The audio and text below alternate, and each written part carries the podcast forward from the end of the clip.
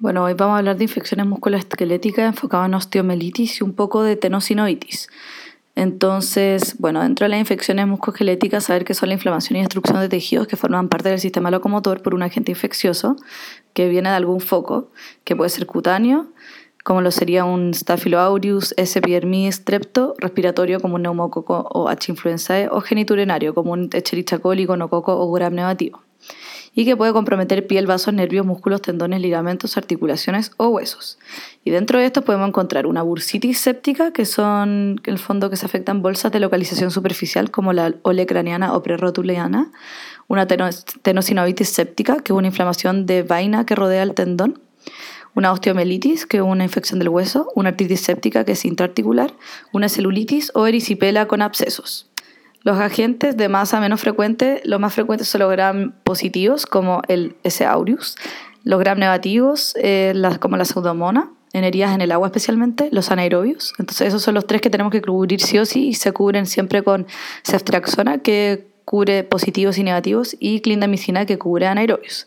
Y después tenemos otros eh, como tuberculosis, que el fondo el cuadro es más larvado, tiene signos de alarma como baja de peso, fiebre, sudoración nocturna, y hongos o virus.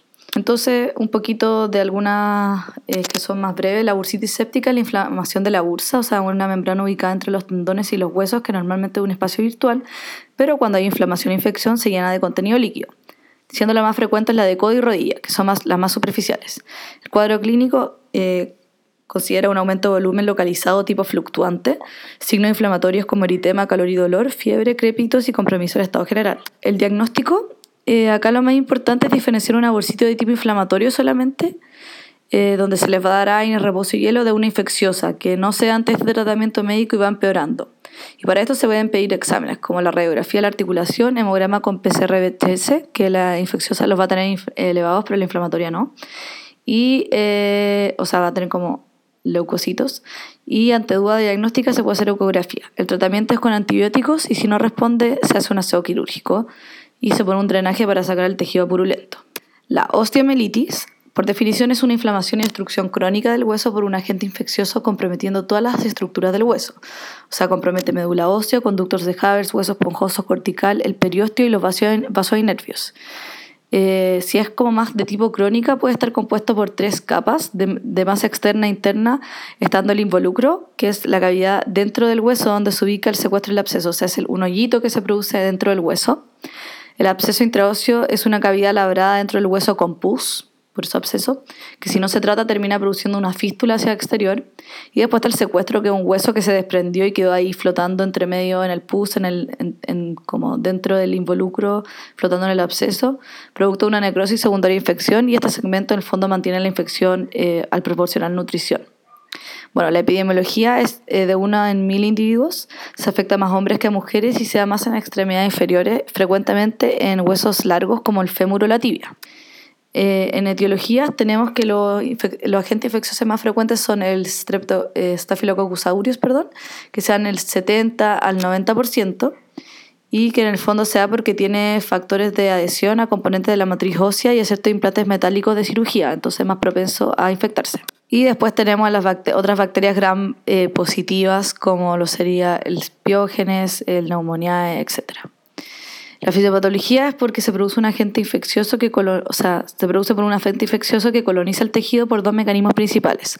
Puede ser por inoculación directa, o sea, se dan traumas abiertas, fractura expuesta, o cirugía, implante de prótesis o secundario una infección subyacente como una celulitis. Y también puede ser por diseminación desde otro foco infeccioso por vía hematógena, eh, dependiendo del foco nos orienta un agente. Entonces, si es cutáneo, va uno a sospechar de gran positivo, strepto, aureus, piógenes, epidermidis. Si es respiratorio, uno pensaría en un neumococo o H. influenzae. Si es geniturinario, un Escherichia coli, gonococo o gram negativo como pseudomonas. Y otros eh, más raros como tuberculosis, hongos y virus. La osteomelitis se puede clasificar en aguda y crónica, que va a depender del, cuadro, no hay un punto de corte exacto de tiempo entonces. Eh, pero por ejemplo, si hay una fístula, sí o sí es crónico. porque tiene este absceso que lleva harto tiempo. Entonces la es un cuadro que se da más en niños y viejos que se producen por diseminación hematógena, geniturinaria, respiratoria y cutáneo, eh, que coloniza la epífisis y metafísis de huesos largos, dada su alta irrigación y presencia de vasos tortuosos, que al dar varias vueltas tienen un flujo más lento y ayuda a las bacterias para que se depositen. Entonces, eh, la complicación más frecuente de este es que se vuelva crónico. Y acá eh, ocurre normalmente en fémur, distal, tibia proximal y húmero proximal. Y la, paciente va a presentar fiebre, dolor, eh, eh compromiso de estado general, signos inflamatorios locales y eso. Después está el crónico, que se llama en adultos por una osteomielitis aguda sin tratamiento adecuado o secundario una fractura expuesta con inoculación directa. Y la complicación de esto es que se produce un hueso patológico, entonces. No tiene una cura definitiva porque las, bacterias quedan dando vuelta en los conductos de Havers, por lo que la persona tiene una, una, crisis de reactivación cada cierto tiempo. Entonces puede quedar latente, por ejemplo, por dos o tres años y cada cierto tiempo generar fístulas que liberan material purulento. Y a diferencia del agudo, no tiene compromiso sistémico. Los exámenes que se pueden pedir de laboratorio, el hemograma, que pueden presentar leucocitosis con desviación izquierda, PCR y VHS, que van a estar elevados, hemocultivo, que se pide si hay fiebre para ver si se da antibióticos, que solo están positivos en un 30 o un 60%, y sirve para la aguda y la crónica reagudizada. Y el cultivo del tejido, que puede ser por punción ósea, eh, el 60% de los cultivos son positivos, tejido óseo por fragmento extraído en cirugía, que es mucho, más, es mucho mejor porque da el 90% positivo, y eh, por subcutáneo que solo da un 10% positivo. En cuanto a imágenes, uno puede pedir la radiografía que muestra lesiones en la etapa tardía, o sea, ya 10 a 14 días después. Y se puede ver entonces en estos de acá que son más crónicos, una lesión lítica o apolillamiento, reacción perióstica con engrosamiento y calcificación del periósteo por la inflamación, un absceso de Brody, o sea, intraóseo, una esclerosis de Garré, que es engrosamiento de las trabéculas, donde el hueso se ve más grueso e irregular. El TAC en la osteomielitis no tiene utilidad, y eh, se puede llegar a hacer una biopsia para diferenciar del sarcoma de Ewing. Y cintigrama óseo uno también podría hacer porque muestra lesiones poliostóticas, pero el más útil es el de la radiografía. De hecho, el diagnóstico es por clínico y por confirmación con radiografía. Como diagnóstico diferencial tenemos eh, que sea una monoartritis aguda por la cercanía entre la metáfisis y la articulación y se diferencia por eh, la eco y puede ser séptica por cristales, reactiva y o traumática. Y después otro diagnóstico diferencial es sarcoma de Ewing, que es un sarcoma maligno que genera lesiones líticas parecidas a la osteomelitis y fiebre. Se descarta con biopsia. Puede ser también celulitis erisipela, cota, artritis reumatoide o TBP. El tratamiento es con antibióticos que deben ser intravenoso y precoz, empezando con los empíricos, cubriendo siempre los que ya dijimos. Entonces, eh, en general se da eh, cefasolina, un gramo cada 8 con gentamicina y 160 miligramos al día.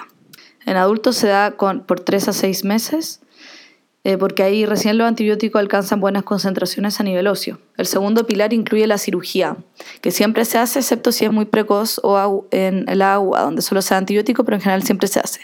Y, donde, y acá se hace varias ventanas óseas con un aseo intraarticular para eliminación de contenido purulento, tejido necrótico y fístulas que se resecan y para obtener los cultivos y biopsia.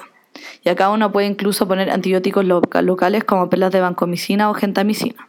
Entonces, en resumen, para una uva se hace un aseo quirúrgico, se les da antibióticos por eh, un mes, primero intravenosos y después se pasan oral, cefasolina con gentamicina, o se le puede dar perlas de gentamicina y después se le hace PCR eh, para ver cómo va evolucionando a las 48 horas.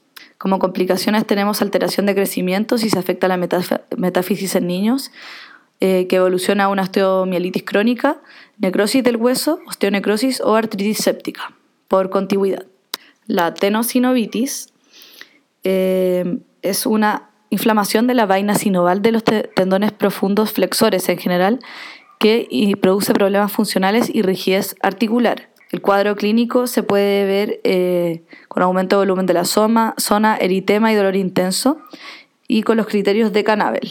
Los criterios de Canabel, que se da para en el fondo la tenosinovitis de las manos, eh, es cuando hay eh, de partida inflamación de tipo fusiforme, el dedo queda en flexión hay dolor a la palpación eh, fina alrededor del recorrido de la vaina sinovial del tendón flexor y hay dolor a la extensión pasiva de la extremidad.